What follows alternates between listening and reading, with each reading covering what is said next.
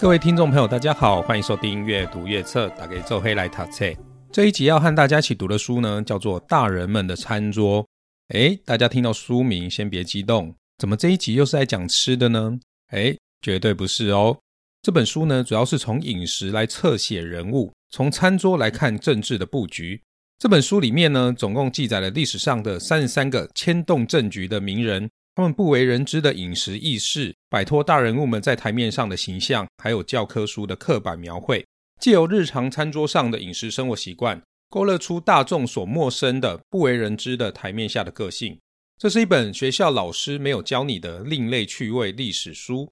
在这本书里面呢，也会提到当时的历史背景和各国社会的风貌，是一本从饮食面向重新认识政治人物和历史文化的趣味之书。本书作者蔡子强先生是香港中文大学政治与行政学系的高级讲师，也是著名的时事评论员和公共知识分子。在香港和中国大陆的报刊，例如《明报》《东周刊》等，都有撰写专栏争编时事。在正式进入本书的内容之前，我这里有个情境题，要让各位听众朋友先思考。接下来我会针对 A、B、C 三位政治人物进行侧写以及描述。当你们听完我对三位候选人的描述，如果你的手上有一张票，你会投给三位候选人中的哪一位呢？候选人 A 常常跟一些不诚实的政客来往，也会咨询占星学家，有婚外情，是个老烟枪，有酗酒习惯，每天得喝八至十杯的马丁尼。候选人 B 过去曾经有两次被解雇的记录，睡觉要睡到日上三竿，中午才会起床。大学时吸过鸦片，而且每天傍晚都会喝一杯 whisky，更同样被传言有酗酒的习惯。候选人 C。他曾是一位受勋的战争英雄，是一位素食主义者，不抽烟，只偶尔喝一点啤酒，从没有发生过婚外情。听完我对这三位候选人的描述之后，恐怕很多人都会选择候选人 C 吧？那么各位知道这 A、B、C 三位候选人分别是哪三位政治人物吗？答案揭晓之后，可能会让大多数的人惊讶，也大失所望。候选人 A 是美国的罗斯福总统，候选人 B 是英国首相丘吉尔，候选人 C 则是德国纳粹领袖希特勒。英文有一句俗谚叫做“人如其食 ”，You are what you eat。有时我们看看那些叱咤风云的人物们喜欢吃些什么，对了解他们的性格、为人、作风，都会有一些有趣的启示。例如，印度圣雄甘地慈悲为怀，倡导非暴力抗争。他甚至说，一个民族的伟大和道德进步，可以借由他们对待动物的方式来评估。甘地是一名素食者。而且是一个尺度非常严格的素食主义者，可谓毫不让人意外。有趣的是，杀人如麻的暴君希特勒，他也是一个素食者，但却是基于完全不同的原因，一套奇怪的宗教和人种史观。至于在政治外交上长袖善舞、八面玲珑的英国首相丘吉尔，他十分喜爱透过饭局来交朋友，所以在政治上合纵连横的他。不难想象，他的餐桌会是多么的多彩多姿、珍馐百味、琳琅满目。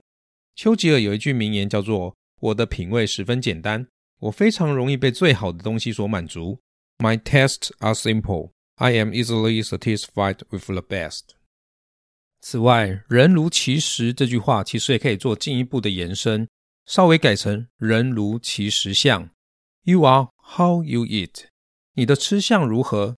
也最能显示出你是个怎么样的人。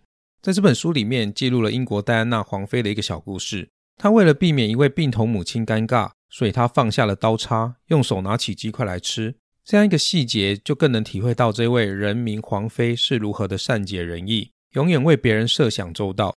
更让人明白到，真正的高贵不在于矜持和经受贵族的繁文缛节，而在于发自内心的亲和与善良。食物除了能够反映当事人的性格、为人和作风之外，餐桌之上还有更多更高深的政治学问，例如吃不吃饭、和谁吃饭，又或者不和谁吃饭、如何吃饭、在哪里吃饭、吃些什么东西和菜色、吃相如何等等。对于一个政治家来说，从来都不是一个简单填饱肚子的问题而已，那更涉及到更多微妙和含蓄的政治讯息。接下来，我们将进入本书的内容。以一道又一道的菜色，一个又一个餐桌上的趣闻轶事，把一位又一位曾经改写历史的领袖人物，一幕又一幕激锋相对的政治实况，更加立体的呈现在各位听众朋友的眼前。美食和政治之旅，现在开始。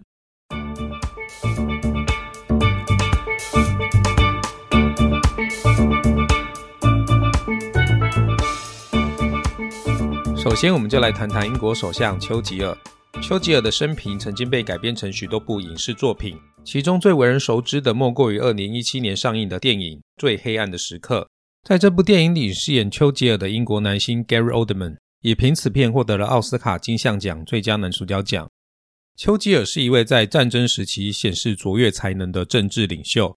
二次大战时，他在纳粹铁蹄踏破大半个欧洲时，凭借着勇气和钢铁般的意志。坚定不移地带领英国这个孤岛，拒绝议和，抗争到底，力保欧洲自由和民主的最后火种。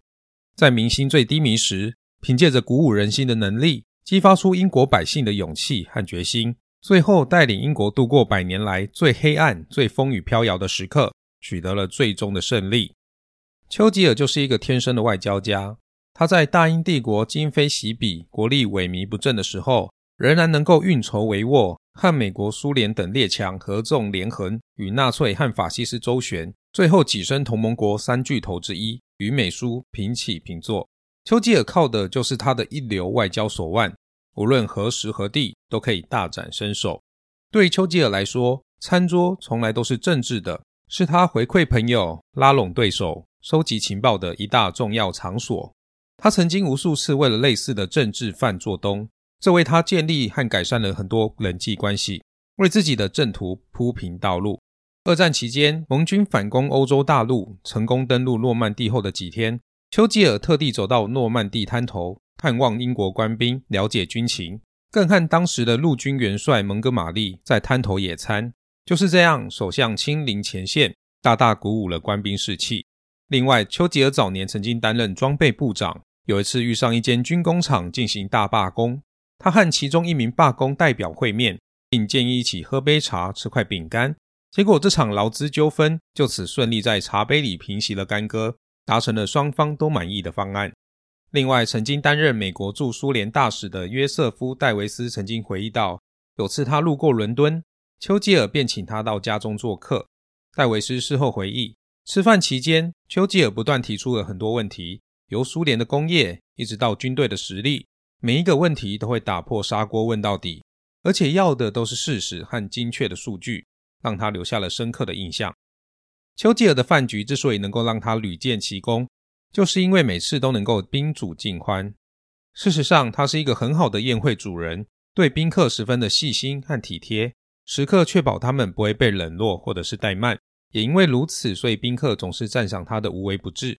由菜单到配酒以及陪客名单等等，都极具巧思，而且风趣幽默，善于炒热气氛，让大家宾至如归，笑逐颜开。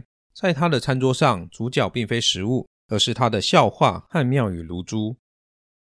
二次大战是一个大时代，在这个风云际会的年代，丘吉尔为了要抵抗纳粹和法西斯，必须和不同的国家进行合纵连横。因此，他的餐桌除了前述的一般政治圈里的社交之外，还有更磅礴的政治舞台，那就是国与国之间的外交。政治上没有永远的朋友，也没有永远的敌人。这句在政治学上的百年名句，就是出自英国人之口。丘吉尔大半生反共，但是当纳粹这个大敌当前时，他却不惜打倒昨日之我，与史达林结盟。当被人质问时，他说：“我只有一个目的，那就是摧毁希特勒。”我的人生因此单纯多了。如果希特勒入侵地狱，我也会在下议院为撒旦讨救兵。除了这样的政治和外交上的极大弹性之外，丘吉尔更擅长在餐桌上进行他的大外交。他曾经说过：“如果我能跟史达林每周吃一顿饭，那就什么麻烦都可以解决了。”甚至有一回，丘吉尔想要结束希腊的内战，于是便邀请了三位希腊共产党的代表，与自己和希腊的枢机主教等一起谈判。他并且说道：“如果可以把他们请来跟我们一起吃饭，那么所有的难题便会迎刃而解了。”由此可以知道，餐桌就是丘吉尔办好外交的最佳场所。他认为，只要能够与对方面对面吃饭，在较为轻松的气氛下，他就可以好好运用自己的魅力和口才，以此来说服对方，达成外交任务和目标。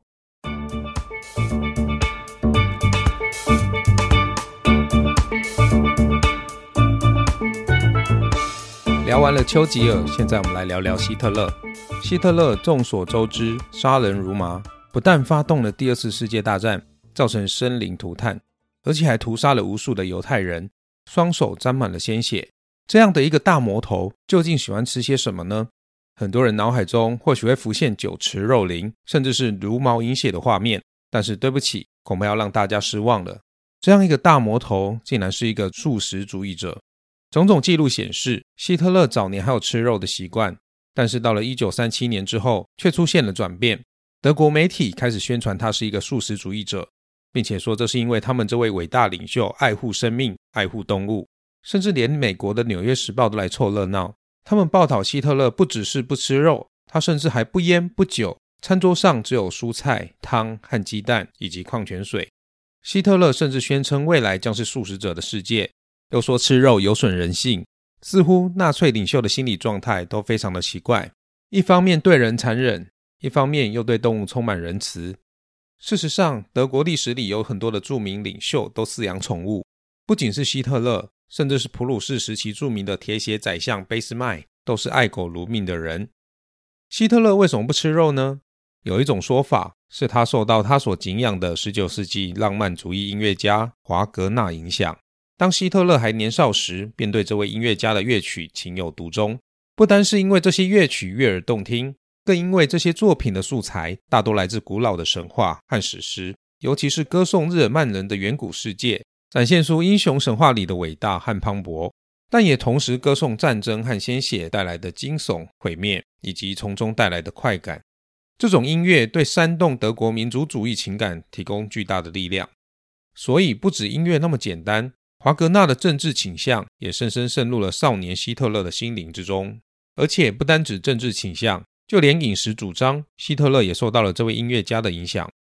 在华格纳所撰写的英雄主义和基督教信仰的文章中，他提出自己的古怪宗教史观。他说，人类的堕落是从放弃素食的那一刻开始，人类遭受他们自己屠宰的动物之血玷污和腐化，开始沦落。而德国人的祖先，也就是伟大和优秀的雅利安民族，更多了第二个腐化之源，那就是跟劣等民族犹太人通婚，生出杂种的后代。因此，若要把德国人重新纯净化，那便需要从这两个源头入手。结果，希特勒不单成了一个素食主义者，他甚至还开始屠杀了犹太人。而除了素食之外，这个大魔头的另一个饮食习惯特征，就是无时无刻都怕被人在食物里面下毒。曾经担任希特勒饮食试吃员的马戈·福克回忆道：“当年希特勒在位于东普鲁士被称为‘狼穴’的军事指挥部指挥德军打仗，但他却害怕遭人在他的食物中下毒暗算。”因此，设有饮食的试吃员在他三餐之前试吃食物。福克回忆道，当时的试吃员总共有十五位，但和福克一样都是年轻的女子，并且是由党卫军强行征召。福克回忆道，他在狼穴工作的两年半期间，真的从来没有看过希特勒吃肉，他只吃素，只有芦笋、灯笼椒这些最新鲜、最好的蔬果才能送到元首的餐桌，再配以米饭和面条，就成了希特勒的一餐。他还记得希特勒一个礼拜会吃一次的炖杂菜锅，因为当时纳粹要人民在战时节约，因此每周至少要吃一次简单、经济又实惠的大锅菜。福克说，这些食物都很美味，尤其是暂时物资短缺、什么东西都要配给的时候，这些食物简直就是天堂里的美食。但他们这些试吃员却味同嚼蜡，食不知味，因为他们都诚惶诚恐，恐怕食物被下了毒，自己成了无辜的替死鬼。而大概要等到四十五分钟，看到这些试吃员平安无事之后，这些食物才会送到元首的餐桌上。其实希特勒不单只吃素，甚至连酒都很少喝，烟也不抽，简直是一个健康饮食的典范。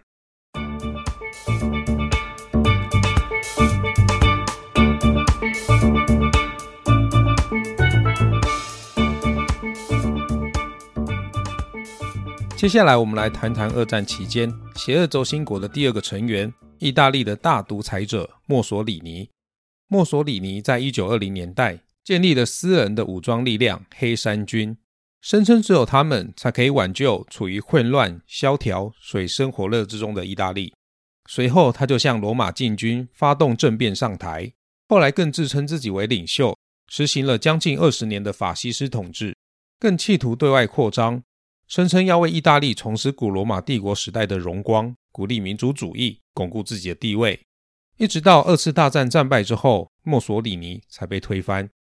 墨索里尼是法西斯主义的创始者，被誉为希特勒的老师，启蒙了希特勒的纳粹主义。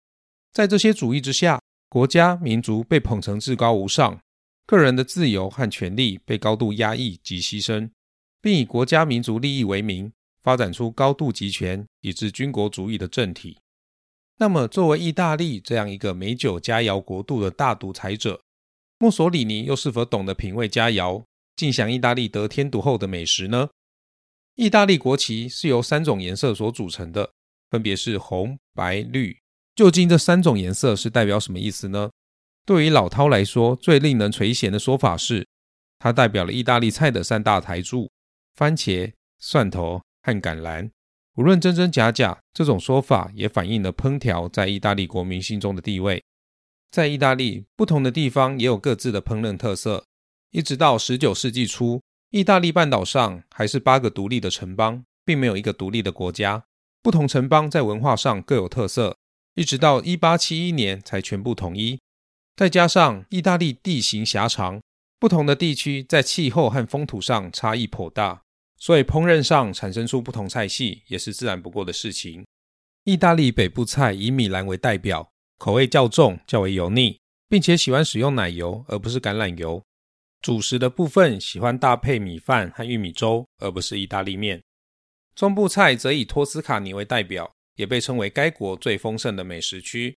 那是一个山城和畜牧区，山珍和农产品丰富，例如佛罗伦斯的牛排、喜野纳的牛肝菌菇。又或者是香缇葡萄酒等等，再加上帕尔马的火腿和乳酪，翁布里亚区的黑松露，以及意式香肠、萨拉米等等，都是意大利脍炙人口的名菜。意大利南部较为贫困，以前农夫每年只吃两顿肉，分别在圣诞节和复活节，所以南方菜也较为简单，多采用蒜头、番茄、橄榄油为烹调基础，每餐也会吃比较多的蔬菜，例如披萨的发源地拿波里。传统上的披萨便只有番茄和乳酪，让番茄的鲜美衬托出面皮的素净味道，不像美式披萨一样把五花八门的配料铺满整个披萨，让面皮只能沦为配角。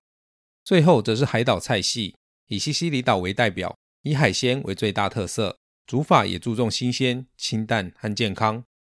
那么墨索里尼在这样的一个美食国度，又是否懂得欣赏和品味美食呢？答案可能会让大家失望。原来墨索里尼根本不讲究吃。他的太太雷切尔说：“一碗以蒜蓉、橄榄油、柠檬汁作为酱料的简单蔬菜沙拉，便是他很钟爱的一餐。”墨索里尼的童年十分贫苦，他是由外祖母所养大的。他在儿时，一片面包、几颗菜，再加几滴橄榄油，便已经是他的一顿午餐。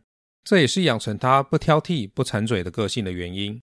他一直称赞印度圣雄甘地和英国文豪萧伯纳这些素食者，因为他也不喜欢吃肉，甚至到了四十岁之后，他更是滴酒不沾。但是他会吃意大利面，这主要是因为他鼓励国民种植小麦。他因为这一项政策而获得了成功，让全国的收成一下子上升了三分之一，为他的法西斯政权初建奇功。但是比起面食，他更爱面包，因为他认为面包比面食更有无产阶级的属性。墨索里尼和他的老朋友希特勒一样，最讨厌花时间去吃冗长的一餐，因此他非常的厌恶官僚式的宴会。他认为每餐最好两三下就可以吃完。当他在家里和家人吃饭的时候，他要等到所有人都已经就位了，他才要上桌，因为他最讨厌等人，但是却喜欢在餐桌上高谈政见和宏论。当墨索里尼被问到如何评价各国美食时，他甚至贬低法国料理。他认为法国料理丝毫不足取，并且非常恭维意大利料理，说意大利料理才是世界第一。而在意大利各地方菜系当中，他的首选是北部的菜肴，例如艾米利亚罗马涅菜肴；其次是中部的托斯卡尼菜肴。但是知道他的饮食习惯之后，与其说他真的懂得意大利的美酒佳肴，倒不如说他恭维意大利菜肴，贬低法国菜，只不过是要鼓励国民的民族主义情绪而已。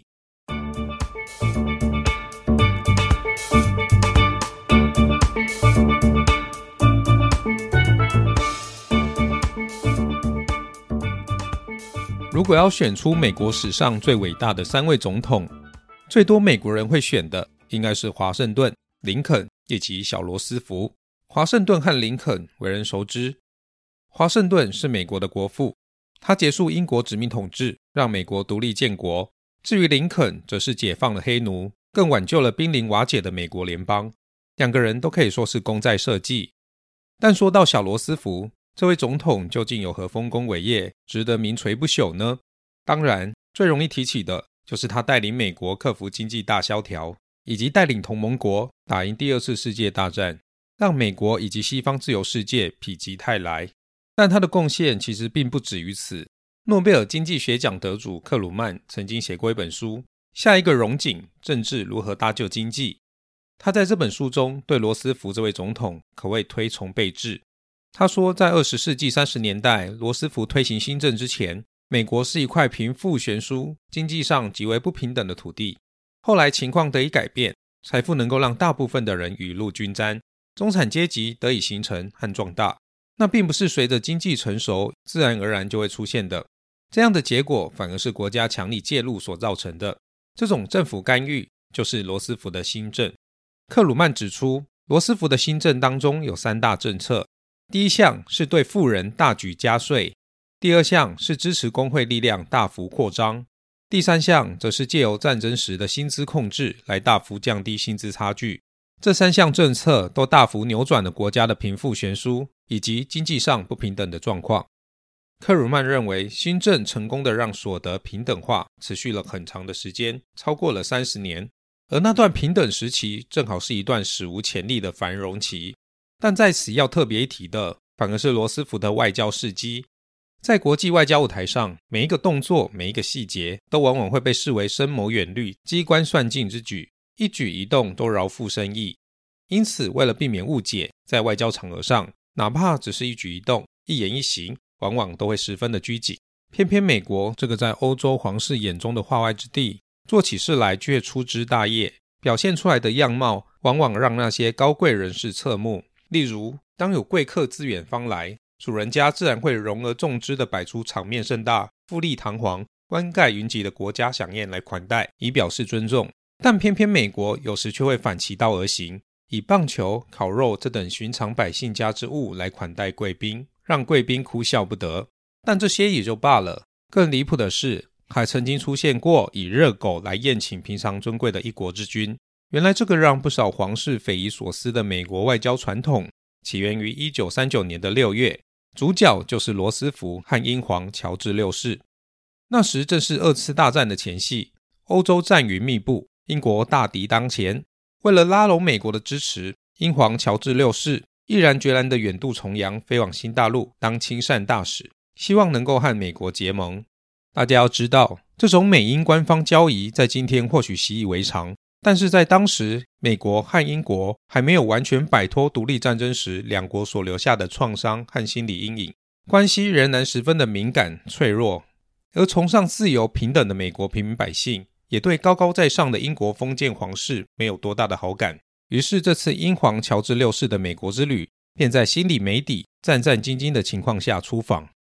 当英皇伉俪到达罗斯福的别墅并安顿下来之后，在晚餐之前，罗斯福招呼英皇先喝点东西，并向他说：“我的母亲不太赞成喝鸡尾酒，认为你该喝杯茶。”罗斯福的母亲莎拉正是这间别墅的真正主人，以恶女人著称。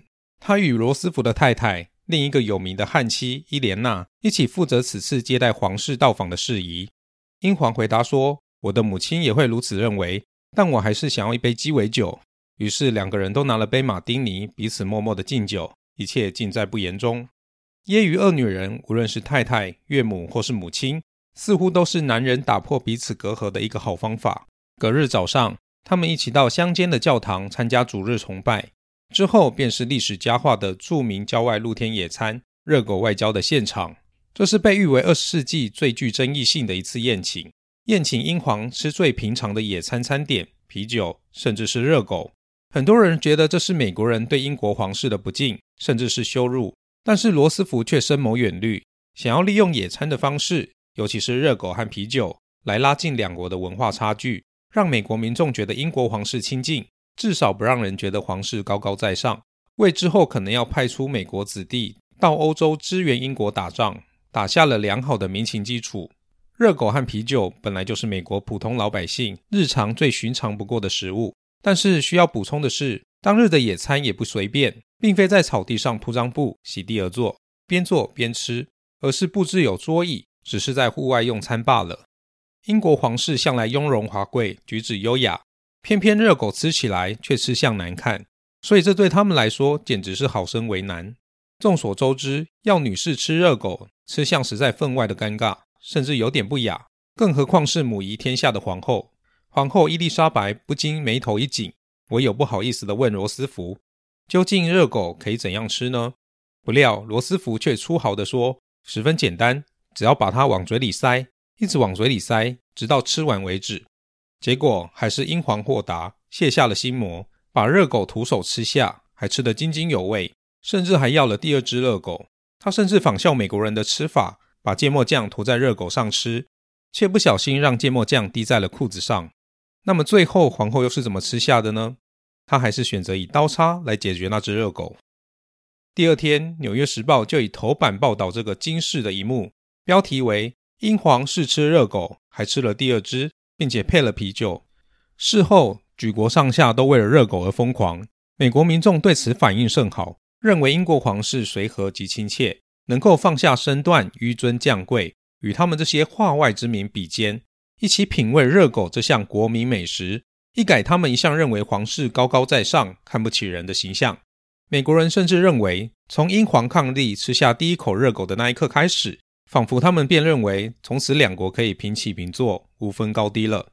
一只热狗被赋予如此重大的政治意义，这就是史上著名的热狗外交。后来，英美两国果然在二次大战期间缔结了军事同盟，共同对抗纳粹德国以及日本和意大利法西斯。这个有趣的历史故事，后来更在二零一三年拍成了电影《当总统遇见皇上》。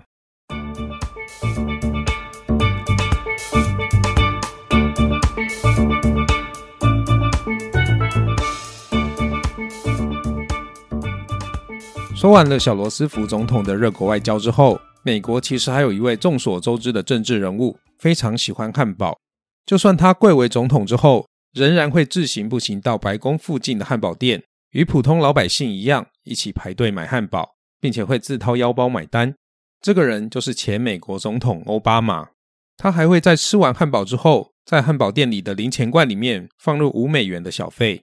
他也曾经和当时的副总统，也是现在的美国总统拜登，一起到汉堡店光顾。各自买各自的餐点，也曾经为了自己的工作人员买午餐，一次买了十多个汉堡，一共两大袋，拎回白宫，请大家大快朵颐。除了汉堡之外，奥巴马也喜欢热狗和夏威夷披萨，他也很喜欢吃辣，喜欢辣肉酱，甚至会在家亲自下厨煮辣肉酱。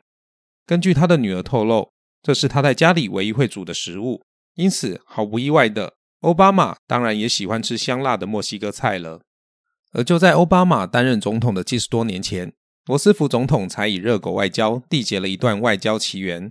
想不到七十多年后，另一位美国总统奥巴马又照样来了一次汉堡外交，成为国际外交舞台上的一次热烈话题。就在二零一一年的六月二十四日，奥巴马与到访的俄罗斯总统梅德韦杰夫举行会谈。当天中午，这位美国总统没有在白宫设宴招待贵宾。而是将这位当时的俄罗斯总统拉到外面。不过，他们去的并不是什么豪华酒店或是米其林餐厅，吃的也不是什么山珍海味，而是一家平民小店，一家称作 Race Hell 的汉堡店。奥巴马点了一个汉堡，再加上巧达乳酪、洋葱、番茄、莴苣、腌黄瓜以及一瓶红茶。至于梅德韦杰夫，也是点了一个汉堡，再加上巧达乳酪、洋葱、蘑菇、墨西哥辣椒以及一瓶可乐。两人还共同分享了一份薯条。两位总统都脱去西装，身着白色衬衫。奥巴马习惯性的卷起了袖子，摆出一副大快朵颐的样子。梅德韦杰夫则是保持二世的绅士风度，没有卷起袖子。两人相向而坐，一边啃汉堡，一边借助旁边的翻译谈笑。最后这一单则是由奥巴马慷慨买单。虽然据称这是奥巴马十分喜欢的一家餐厅。在之前，他就和当时的副总统拜登也来过这家汉堡店用餐，甚至也有政治评论说，奥巴马是想借此向对方表达，我并不是把你当成外人的意思，法新社的评论更说，奥巴马是要利用这一场汉堡外交来表明两国关系已经开始回暖。但不少网络乡民的第一个反应却是：这样是不是太寒酸了点？是不是怠慢了贵客呢？甚至还有人说，奥巴马是不是要趁机洗脸俄罗斯呢？而当时，普丁和维德梅杰夫这对难兄难弟正为了下一届的总统宝座而明争暗斗。许多俄国国内的好事之徒都会借着这一场汉堡午餐来比较这两位俄罗斯总统访问美国时所受到的礼遇，据此来评论谁的江湖地位比较够分量，谁才可以压得住场子。上一回是罗斯福的热狗和啤酒，这一回则是奥巴马的汉堡和可乐。一个是英皇，另一个则是俄罗斯总统。美国人的随性和自在，是不是有点让人哭笑不得呢？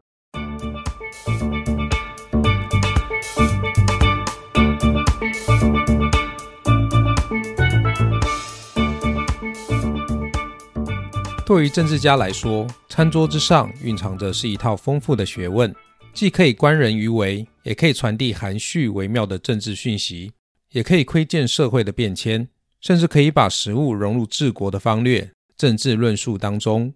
老子曾说过：“治大国若烹小鲜，以煎鱼来妙论治国之道。”法国总统戴高乐也曾经以乳酪来妙论治国。法国人只会在危难的危险之下才会团结。没有人能把一个拥有多达两百六十五种乳酪的国家凝聚起来。除了统治者会利用美食来帮助自己治国之外，就连反对派为了能够让自己的政治论述更加贴近民情、深入民心，让百姓更容易产生共鸣，他们往往也一样会运用上食物。例如，缅甸著名的民主运动领袖翁山书记，当年在与贪污腐败的军政府抗争时。他懂得从普通百姓的日常生活，例如早餐、饮茶、探访朋友、泼水节等经历说起，道尽在军政府的高压统治下，百姓如何生活艰难、缺乏自由，以及活在恐惧当中，从而说出了独裁政权黑暗的一面，让民众更有共鸣。这里是阅读阅测，很高兴这礼拜又跟大家一起读完了一本好书。